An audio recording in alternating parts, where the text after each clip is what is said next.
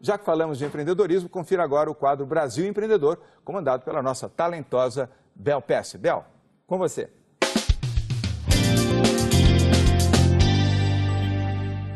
Oi, João. Hoje vamos falar sobre os aprendizados que certos relacionamentos nos trazem. Em geral, acabamos interagindo bastante com pessoas que têm interesses similares a nós. Isso é natural.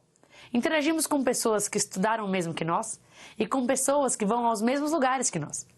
Mas por mais que isso faça sentido, eu reparei que eu também aprendo muito com pessoas que são bem diferentes de mim. Algumas das conversas mais estimulantes que tive na vida foram com pessoas que levam uma vida completamente diferente da minha. Eu amo sentar com pessoas de outras profissões, outros gostos e outros sonhos. Elas me mostram vários outros horizontes, me deixam curiosa para aprender mais sobre outros temas e fazem com que eu queira sair da minha zona de conforto. Vale muito a pena sentar e aprender com pessoas diferentes de você. De volta para você, João.